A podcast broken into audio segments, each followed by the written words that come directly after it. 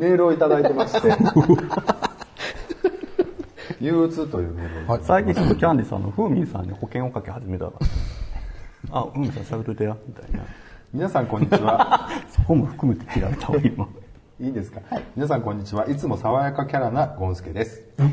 え、ちょっと待った。こんにちここは。数日の出来事です。えーのんけの友達夫婦が年明けに赤ちゃんが生まれます。はいはい。ねパパとしてよりしっかりしなくちゃと気合を入れなくちゃならない時に、職場では移動となり新しい職場環境に変わりました。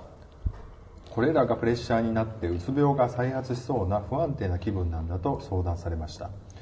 昔一緒に仕事をしていた友達とばったり会いました。久しぶりだね。ちょっといい？と言われロビーで長話をします。彼曰く新しい配属先の仕事の相性が悪くまた昔みたいに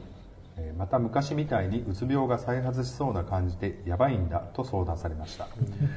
別の仕事先に行った時昔独身時代によく飲み歩いたのんけの友達が働いていました。数年音信不通だったのですがこんなところで働いていたんだと知れて久しぶりに会えて嬉しかったのですがそのお友達曰く最近気分のコントロールがうまくいかずちょっとうつ気味で仕事を休みがちなんだと聞かされました。僕はうつには縁遠く適当に仕事をこなしてきちゃったのでいつもヘラヘラとしています。そんな僕の周りになぜ、えーうつの人が寄ってくるのでしょうか、え友達にはそれなりに話を聞いて無理しないようにねまた飲みに行こうねと答えておきました。僕が癒し系なのは のんけの人にも伝わってしまうのでしょうね。かっこ笑皆さんの周りのお友達は元気ですか？ではまたメールしますね。というねちょっとちょっとした物語をいただきましたけども、ありがとうございます。ということで、まあ、ね、ちょっと心が折れちゃったというかね、そうなかなかトラブルな人は多いじゃないですか、やっぱりね。なかなか難しい話題ですけども。まあ僕も割とそういうとこあるかなと思ったらするんですけどね。なんかあれってでもなんか、なんでしょうね。真面目な人の方がなりやすいってよく言うじゃないですか。こう、きっちり仕事をしたい人の方が。ね僕割とちょっともう、吹っ切れたらもうバサッと切っちゃうんで、そういうところになかなかならないですけどね。どうですかね、ふみさんは？うつ病。というか、なんかそういう、もう俺の周りでうつ病になる人ってあんまり真面目な人ってあんまりいないですよね。真面目じゃないけどうつ病になるって感じですか？自分のしたいようにししたいけどできないみたいな人の方がうつ病になうつ病るになりやすい。あなんか仕事してても本当は遊びたいんだけどみたいな、でも仕事行かなくちゃいけない、うん、けどなんかもう遊ぶのに時間取りたいから遊びすぎて寝る時間もないで会社行ってるからどんどんそれで自分悪くなっていってうつ病になるとかあうん。あんま真面目でうつ病になる人ってそんなに俺はまだあそうですか。結構ね、なんかその、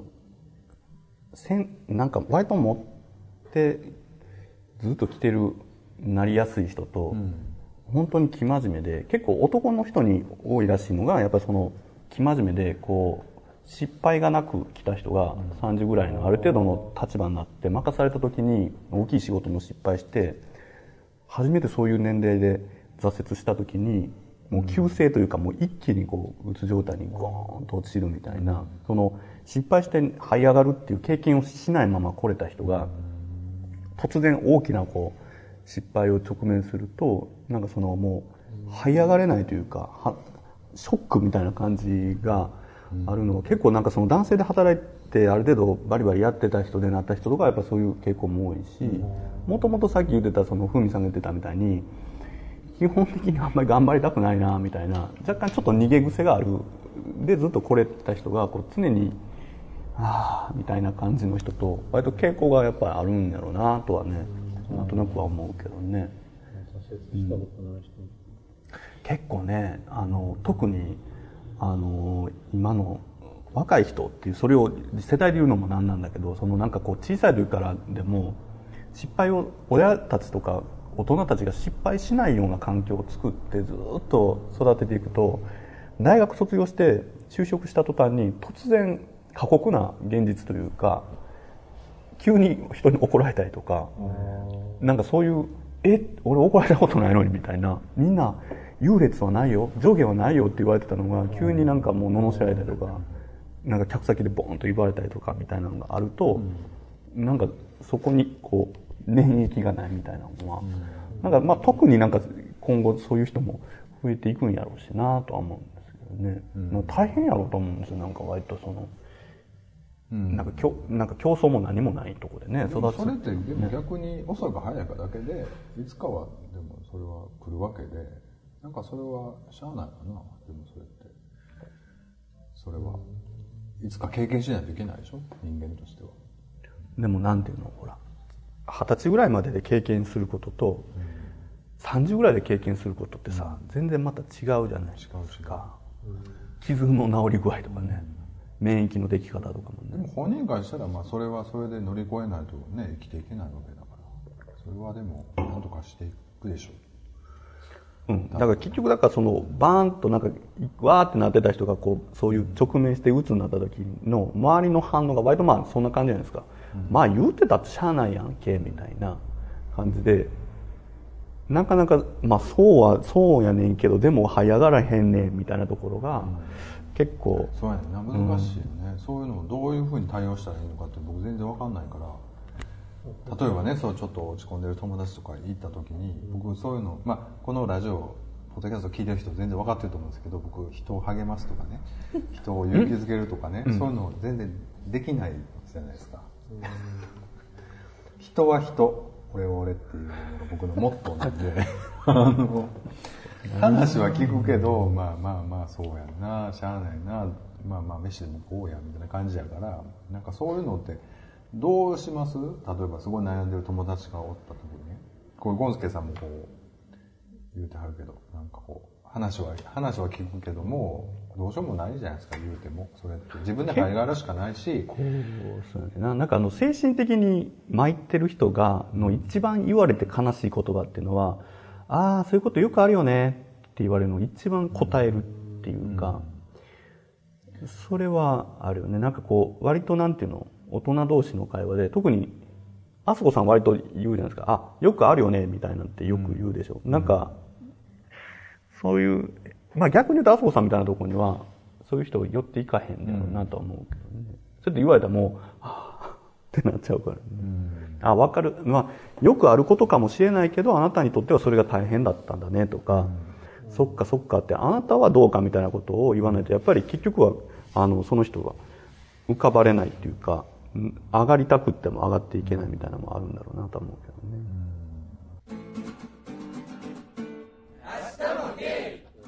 ほらなんか一時昔ねほらそういう人にあの頑張頑張ってやったっけ？頑張頑張ろうよとかなんかそういう言葉かけちゃいけないみたいなことをまあネットでよく見たけどでもそうでもそれはケースバイケースやったりするっていうのも後から流れてきたりとか、ほんで今みたいな話もビチさんの話もあったりとかしてこれは言わない方がいいこれは言わない方がいいこれは言わない方がいいってなってでも結局はそれはその人と人間関係次第やし、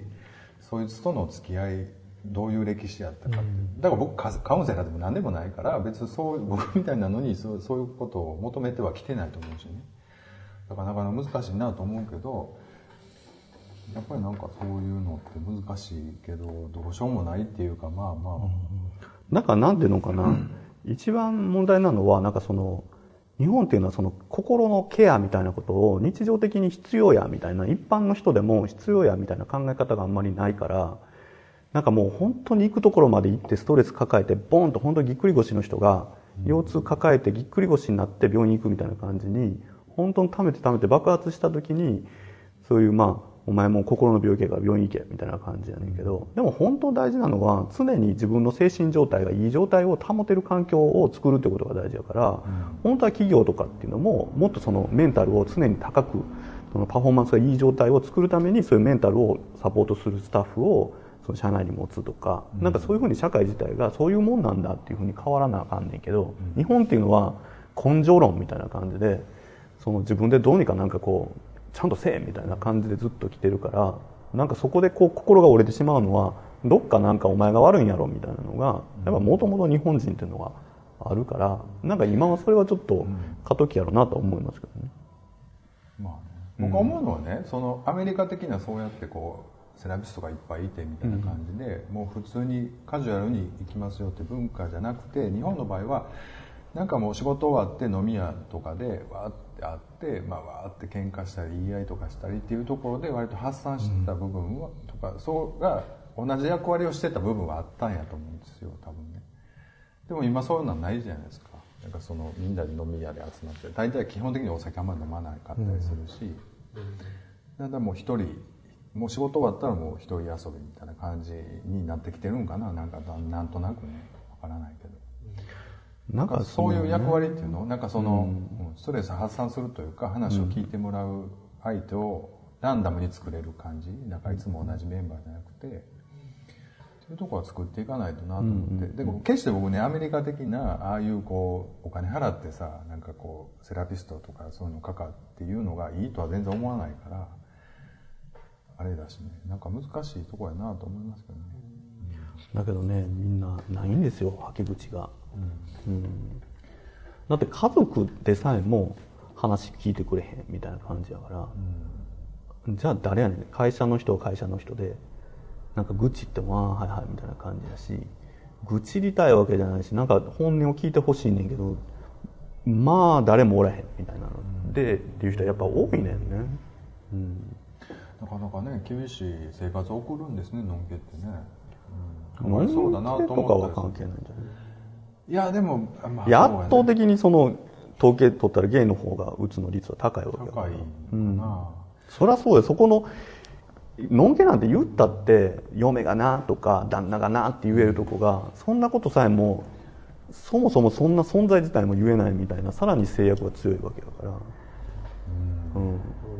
本やなかなか愚痴りにくいなっていうのは思いますけど、なんかどこの会社もみんな残業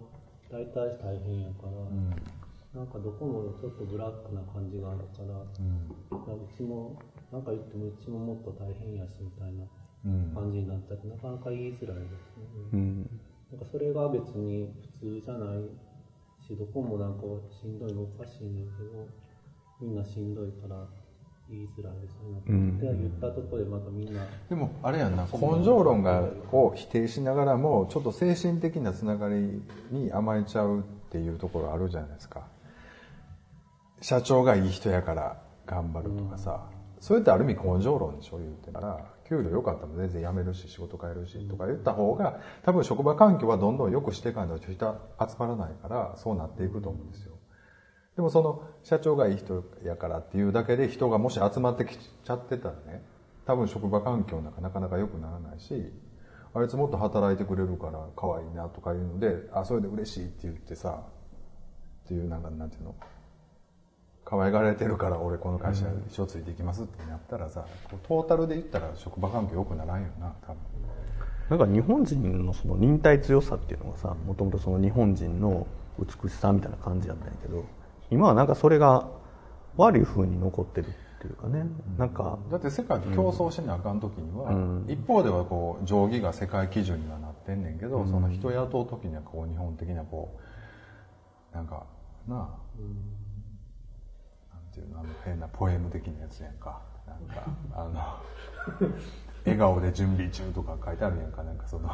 エッとかで、うん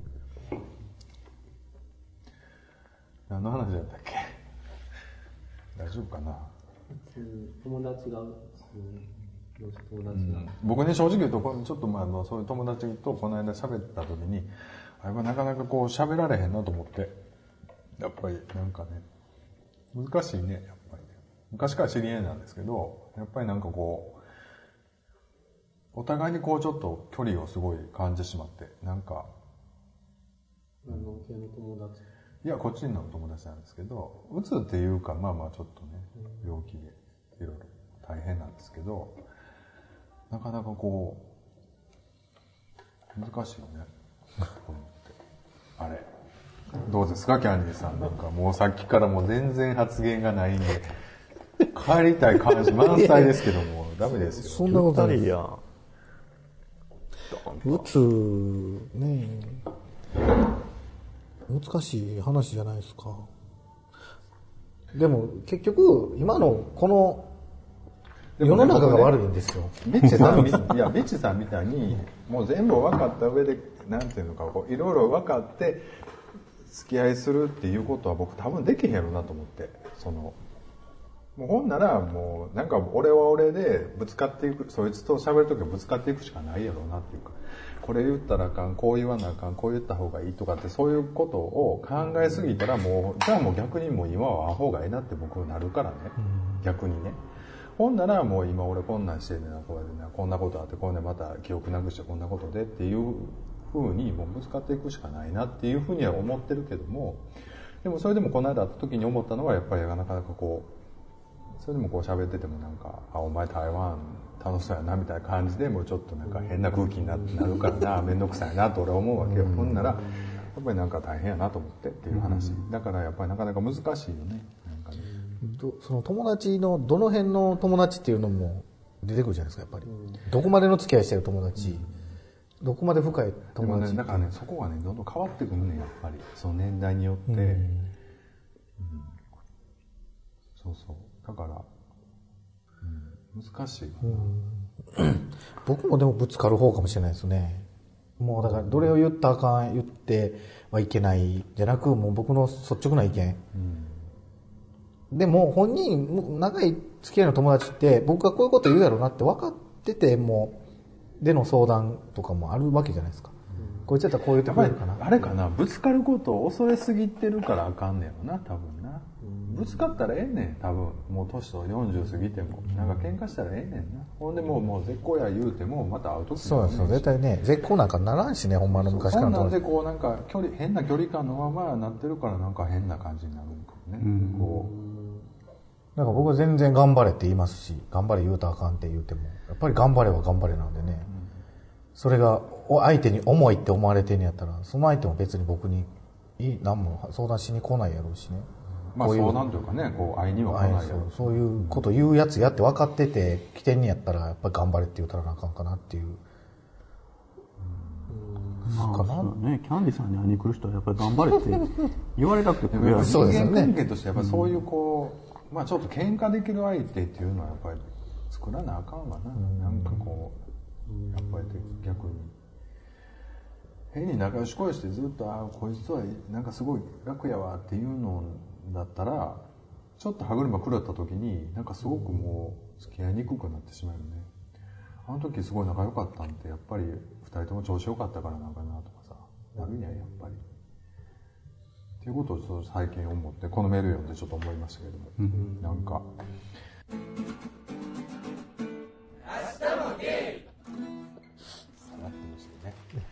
え、なんて？ちょっとお便りね、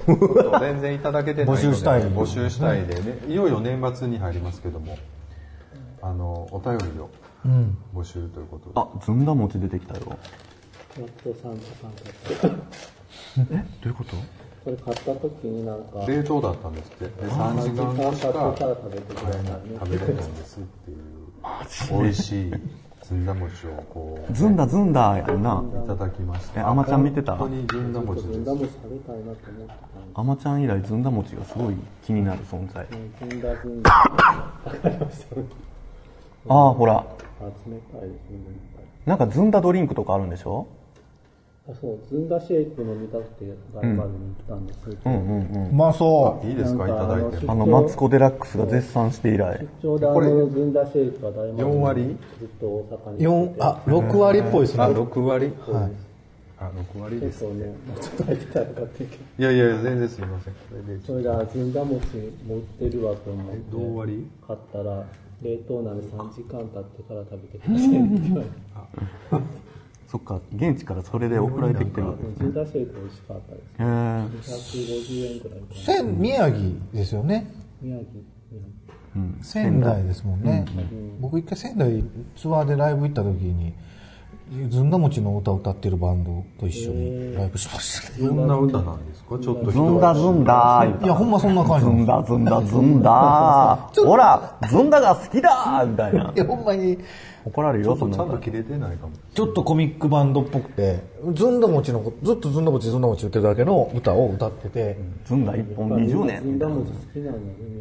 人。ずんだしかないみたいな話かもしれないですね。え、ずんだ餅は空豆ですか？枝豆枝豆。お豆なんだ。枝豆ですね。えー、ちょっと、なんか美味しそうに食べて。この間の枝豆めっちゃうまかったですわ、サンダの黒豆。美味しいよね、甘いですね。ありますうまい。ちょっと食べて。あ、はい。いただきます。あ、なんか800ぐらい円ぐらいで6個やから結構ずんだ餅って高いですね。枝豆。高い人に比べる美味しい。と。ずんだ餅食べたまさに先に食べちゃって。全然食べてくださいね。うん。枝豆。めっちゃ枝豆。うん。ずんだシェイクはそんなにずんだって感じじゃないんですよね。なんだ言いたいだけの人になって。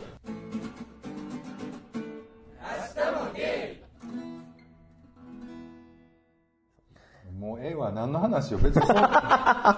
な会話。いや、関西人はな。お便りを募集ですよ。関西人はなんやかんや言うて嫌われることしとんねん。そのなんか。お便りもらう気ゼロやろ、お前ら。お便りはくれ言うてくれるもんちゃうねやな。そうですお便りが欲しいっていう、どんなお便りが欲しいですかっていうか。欲しい言うてきてどないすんねんや。クリスマスでしょ。ああ、クリスマスのこと喋りたかったら自分でクリスマスのこと喋ったらええがな。頼りなんかもらわんでも。クリスマスでも、今ね、ラブラブカップル2組、ここね、いるわけですけども。クリスマスいつもしてるんですか？思うねんけどさ、この4人に別に聞きたいことなんかないやんか。なんかお便りもらおうとか質問もらおうじゃなくてさ、今日の放送を聞いてどう思ったって言った方がいいんじゃないの、あぜひじゃあ、何を感じたんじゃない？コンテンツについてね、ちょっとなんか感想とかいただきたいですよね。うん、だってクリスマスのことで聞きたいことないですかって言って聞いて聞かれて聞くよりもクリスマスのことで今日喋りますって言った方がええんちゃう？ん、なんかまさけん顔してるけど大丈夫かな？急に、急にスイッチオンになりましたけど。テーマはっきりした方がいい。ちなみに去年のクリスマスどうしてました？去年は、去年のクリスマスはずっと家だったと思う。家でした。クリスマスなんか決めてます？あのープランというか。何を決めてるんですそれで前のクリスマス何しましたっけ？去年。去年。去年。だから23はだって彼参加しなかったから結局一人だったでしょ？で次の日。ご飯食べに行ったの？去年とか結構ね平日だったんですよねクリスマスが、割と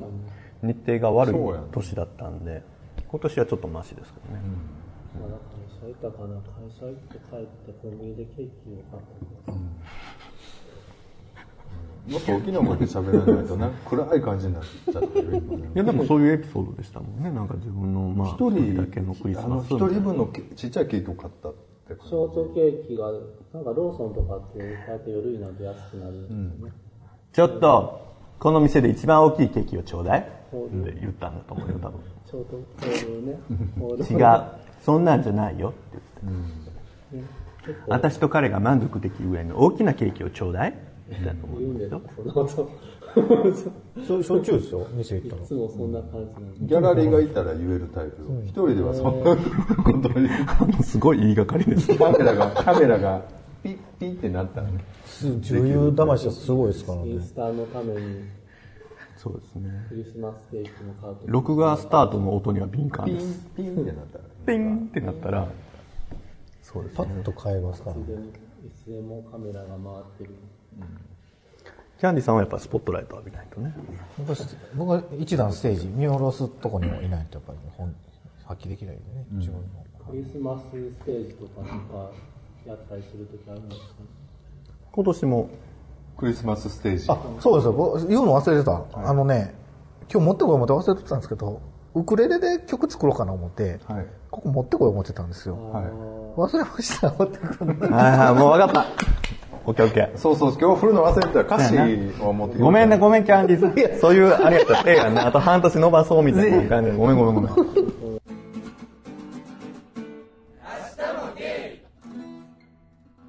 まあ年明けぐらいになると思ってもらったらあの来年夏ぐらいにねあのもうあ今度の公開収録で歌い初めみたいな感じにしましょう今度の公開収録って。いやウクレレで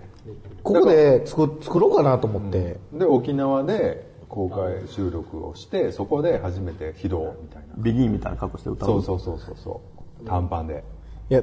海辺で。ハンチングか。ちょっと暗めの曲にしよう。暗めなん え、なんで、あっしらのテーマソングみたいなの言うてんのにさ、なんで暗めなんほんであんな来てもらった人にさ、あのメッセージみたいな感じでくださいって言ってさ、結果できたらすっごいどんよりしてんだよ。勘弁して切ないよ。感じとかじゃなくて、本当に暗い感じ。ウクレレですからね、やっぱり陽気の方がいい。で暗くって結構難しいですよね。そうなんですよ。だから、なんでそんな難易難易度高いことするのあんまりね、思いつきで言ったん？はい。何にも考えてないですまあお便りねぜひ募集してるんであのツイッターもやってますんで明日もゲイで検索していただいたらツイッターも出ますんで、ね、そうですね。応援メッセージ欲しいです。さだからさっきも言ったけどさ、鼻出るわおせおメッセージ欲しいですって、頑張ってくださいって言われて満足すんの？はい。すごい頑張ります。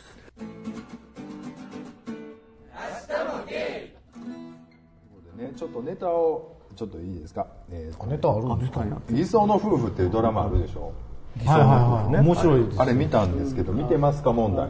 見てます。偽装の夫婦見てますか問題なんですけどもちょっと僕噛みつく前の顔してるね。あの手につくや噛みつくつな。前の顔やで。すごいねあの4話ぐらいまでやってる今今4話です4話までですよね、結構面白いなと思うんですけど、演出が腹立つわ。出た。い。やすあの僕ね正直言うと1話と4話しか見てないんですよ。23話もう飛ばしたんですけど、4話まだ見てない。うん、で1話あるんでしょ？1話でそのゲーバレする時のシチュエーション覚えてます？あの、カフェ、カフェで、バーって友達、友達に声かけられて「うやー!」ってやってバレるってちっちゃく手振ってね。何あの演出って思いませんでした？あれ。でもあれ、ああえてお姉、キャラ、お姉系の見た目の人じゃないんだって思ったけえどういうこと？どういうこど。ああエグザイル系だったじゃとないうんだったけどいやいや一般的にさ女と来てたらあんな感じでふ振らへんねん。あ、そうですね。ほんでそのその何やったっけ？なんとかさんって誰やったっけ？相手ゲームの役の人。大沢、大沢じゃないわ。沢村？沢村。のもうこうやってお一緒にバーって手振るとかっていう演出にはなれんと思うね。バーってどうしてたのってなる、する？あれ。あるあり？あれ？なんかシチュエーション的には。僕はやりますけどね。出ただから僕が言いたいのはゲイっていうのがほんまにそのドラマのネタとしてしか使われてなくてなんか割と安いやっぱり相変わらずな演出やなと思ったっていう話を要するに。まあ、わかりやすく、分かりやすくしたするしなんか、なんか割とペラペラな設定ゲイ設定やなと思って。いや、だってリアルじゃ分かりにづらい分かりづらいけどそこをうまいことするのが演出やのになんかほんまに分かりやすいなんかほん言ったらアメリカ人でしょフランス人でしょゲイでしょみたいななんかしょうもない設定になってんなっていうだけなんでしょなんかこうゲイってこんなもんなんでしょこうやってこうほげるんでしょ友達だったらこうやってほげる感じでほんであこれってこれがゲイなんでしょみたいな感じで扱われててっていうのが。まあでも、大体、まあ、あっては、あの、あながち間違ってないかなと思いますけどね、見てて。まあ、でもあののんけの子が好きっていうとこってあんな感じになる。ドラマ見た感じやとなんか本当にそういう基礎結婚する理由付けのためだけにしてるなって感じはしましたけど。そうそう。ほんでだからその妊娠のエピソードとかもほんで本当にお母さんがそう本当にそうやってそうやそう信じてるんやったらそういう感じにほんまのゲイやったらそうなるんかなとかってリアルにしろとは言わへんけどあのほんまにこうネタとして使う消費される感じは僕あんまり好きじゃないなって思ったっていう話かな、でもななんでちょっと見てしまったかって言ったら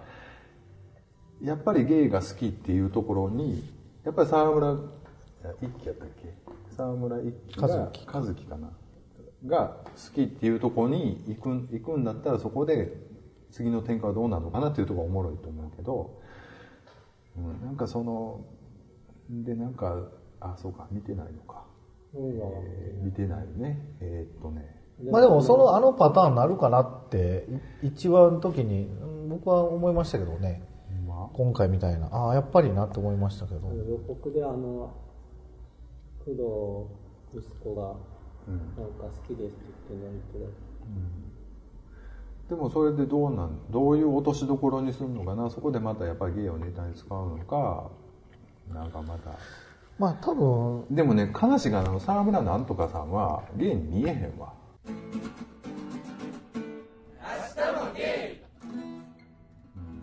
でもだから僕その見方が違うんでしょうね。同類として見てない、もうほんまにただの作られたドラマとして見てるんで、あれでもなゲイをもうちょっとそそら主役その相手役がゲイっていう設定なんだったらもうちょっとリアリティを出した方がもっと感情移入できたと思う。あのなんか変あのバレ方とかそのでもゲイが言うリアリティっていうのが本当の一般の人からのリアリティとはまた違うと思うよ、いやだからそこは見せどころやんか。あんなペラペラなんだもん。なんいやだってそれはは喜劇だものあのドラマがそこがもっとリアリティをやるその映画とか、ドキュメンタリーに近い感じのテイストの映画とかっていうんやったらそこはもうちょっとちゃんと勉強しなさいよとは思うけどそれだってほら、今のあのドラマなんて警察ものとか探偵ものとかなんとかなんとかいっぱいあるけどあんなんもうその本業の職業の人から見たらほんましょうもないとかっていう、うんまあ、ありえない設定みたいなことがあるわけやんか、でもそれはそれでみんな作り物として、まあまあでもなんやかんや言って見ちゃうよねみたいな感覚なのがああいうフィクションのああいうドラマやかそうだね。やらっぱフィクションやからね、そこにリアル。をそこになんかあんまりリアリティはリアリティというかねそれはないわっていうところは僕は感じたってことかな。だから、かといってでもほらゲイの人はでも男や女やみたいなのんけに対してはそれはそれで面白おかしくこうゲイの立場から見たら女ってこんなもんでしょみたいなことで言うわけじゃないですか、例えばああいうなんていうの女のドロドロした世界みたいなのは面白おかしく、まあ、普通のとこではなかなかないぐらいまで振り切ったものをやって、女の人から見たら不快やなと思っても、おおかまはすごい面白がってゲイはギャギャギャギャ言うのと一緒じゃないですか。なんかそれがただ立場が変わったからいやそれはなんかなんか違うと思うみたいなのは、いやそんなもんやんみたいな感じだね。うんまあ割り切るしかないのかな、でもあの演出は安いなと思って都合がいいなと思って、だからもうちょっとそれで考えてうまいことした演出にしたらもうちょっと深みのあるなんか納得できるドラマなだから要素としてはすごい面白くなりそうやのになんかそのなんかそこ取ってつけた演出をしちゃってなんかあやっぱこの辺が限界なんかな日本のドラマのと思ったっていうことかな。どう今後どうなっていくんかなっていうのはちょっと心配っていうか気にはなりますけどね、これどう落とすんやろうかな。まあ今 Hulu でやってんねやんか。ほんで見たっていうだけの話で僕リアルタイムにそのテレビ録画してまで見てないからわかんないけど。2話3話とかもうちょっとゲイ設定やったらもうちょっとゲイ設定絡めてほしいなって話だったけど4話はあそうなんや。2話 ,2 話3話なんか別にゲイ設定じゃなくてもいい違うみたいなむしろもうちょっとややった方がいいのにと思うけどね。ゲイじゃなくてもいいよ、ね、がっつり大げさにあってもええと思う。2話3話見た感じの時はなんか別に本当に偽装結婚するためだけにゲイ設定がついてたのかなと思ったけど4話はそういうわけでもないいやでも僕は全然ゲイじゃないある必要ないしゲイに見えへんしと思い思いながら見てますけどね。まあ、1話だけなんかゲイっぽいそういうカフェでゲイの人出てきたりとか、そういうゲイ設定があったからちょっと面白かったなと思ったけど2話3話はなんか普通のそういうの関係ないドラマやったかなんか別にどう結構言っててどうでも、あこん。な思ったほど面でも白くならなかった当事者としてはさあのドラマを見た時にそのおかんがあんなことになったから偽装で結婚するっていう覚悟を持った男がああいう生き方をするのかなっていうふうにはすごい思ってしまうっていうことは正直なとこあるわ。でもなんか、でもあの書いた人自体がさ何やっけもともとのあの天天海祐希のなんとかの教室。ああ、女王の教室。教室とかあの見たあはいはい家政婦の見たとかあの朝ドラの「あの純と愛」みたいな、なんかそのそのなんか極端に普通ではありえないリアリティじゃないみたいな設定にして、いやそんな人おらへんやろみたいなところのなんかその現実のギャップみたいな割とちぐはぐで書く人やから、なんかまあその人がたまたまゲイっていうのをテーマにして、まあちぐはの苦悩とやってんねやなそれが面白いでしょってやってるぐらいの割と浅いドラマやなみたいな感じはしましたけどね。うん。なんかそん今までのあの人の書いてるやつとか見てもなんか全てがそういうなんかその割と捉え方は浅いなとは思いますけどね、うん。本質的なところは、うん。でも言ったって結局それにああやこうや言っちゃうのは、まあうまいようにその中にこう取り込まれてんねやなとは思うけどね、うん。まあね。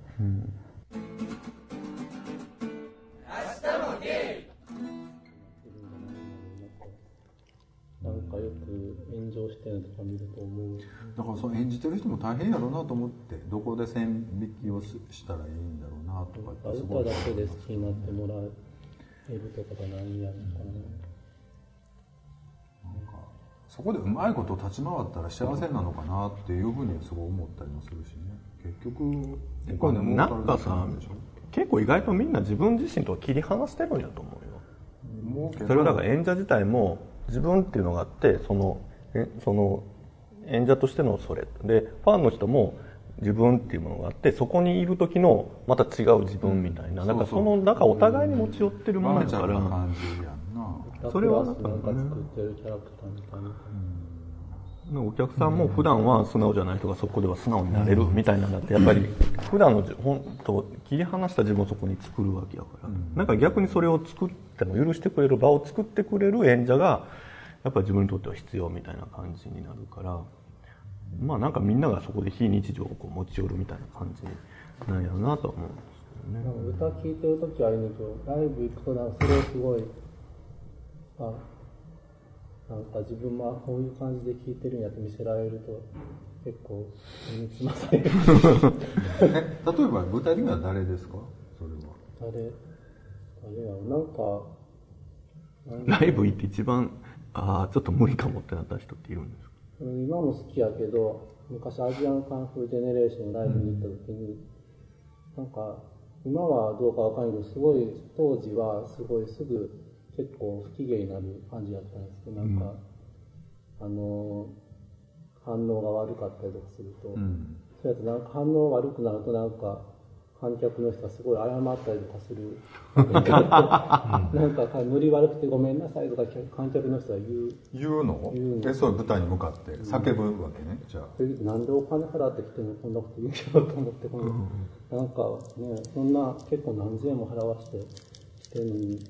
そんなこと観客に言わせるんだと思って、来てる人も普通に言うんやと思ってなんかすごい。もうそれはお決まりな感じほんならまあ言うたらもうそんなん分かりつつもう演じてるわけよねファンの人もね。なんかそれで。本気では言ってないというか。それはないと思う。でもあれかもねなんかその崇拝してる感じだなと思うよね、サディスティックなんでしょうね。なんかその求める彼の求める自分になりたいみたいな。もっと答えなきゃみたいな感じになるんでそういう感じも多分楽しいその一つやと思うんだけど、はたから見てたらおもろそうやけどな、僕でもアジアンカフジェネレーションって曲何？曲何？リライトとかじゃあエライト。どんな歌でした？ちょっとフレーズあります？えどんな歌？え分かれへん。なんかちょっとラップっぽい歌？いえ。わそんなことない、アジカンは何個か出しええ歌ありますけどね、入れましたよねでもね別にそういう悪いイメージじゃなくても普通に普通の楽しい感じのでもなんかライブ行ってそのやっぱり頑張ってトークしはるからトークしはあ頑張ってそう喋ってくれてるなと思うねんけど、うん。それを聞いてる人がもうそれを全部真に受けて、うん。その言ってることは全て正しいと思って聞いてる感じがすごいするんです。よあそういう空気になってるんや。なんか好きな人が右を左って言ったらみんなあ左なんやと思うぐらいな気がしてなんかその感じがちょっと。あでもそういう一体感嫌なんだを多分俺はその、あみんなやっぱりそういうカリスマ性のある人に言うことはみんな聞くんやなっていうのは結構気持ちが辛くなったってい。う やっぱ自分自分が言ったことは誰も多分聞かないけどそういう人の言うことはみんな聞くんやっていうのが結構多分だから、ふみさんは曲を聴いて、ふみさんなりのイメージでライブに行ってもうてるんで、だから、そこで、ライブが、あ、この人の僕のイメージと全然違うってなって、ちょっと弾いちゃうんですよね。うん。っていうかその歌手の人はいいねんけどみんなそんなに歌を歌ってるだけの人の言うことを本気で聞くんやと思ってそれがめっちゃ冷めてるやん。そもそも好きな人じゃないんちゃうから。その歌手時間とかすごい今も好きやし好きやけど活躍の人そんなに歌うまいだけの人やのになんでそんな言うこと本気で聞くんやろうと思ってそれがショックやったショックショックじゃないけどその、なんか、なんでみんなそんなに言う言う通りに聞くんやろうと思って。なんかそういうトークをするわけねじゃあね。まあ、テレビとかでも普通に有名人の人とかは、なんかお笑いの人とかも、なんか普通に政治のことについて語ったりとかする、うん。あ、この人はこんな風に言ってるからそうなんやって、まあ、結構本気で言う人いるけど、ん。この人お笑いの人やし別に、そんなにこの人、そのプロフェッショナルな人じゃないのに、そんなに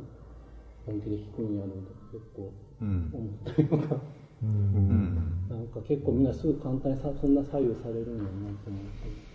うん。うん。どういうこ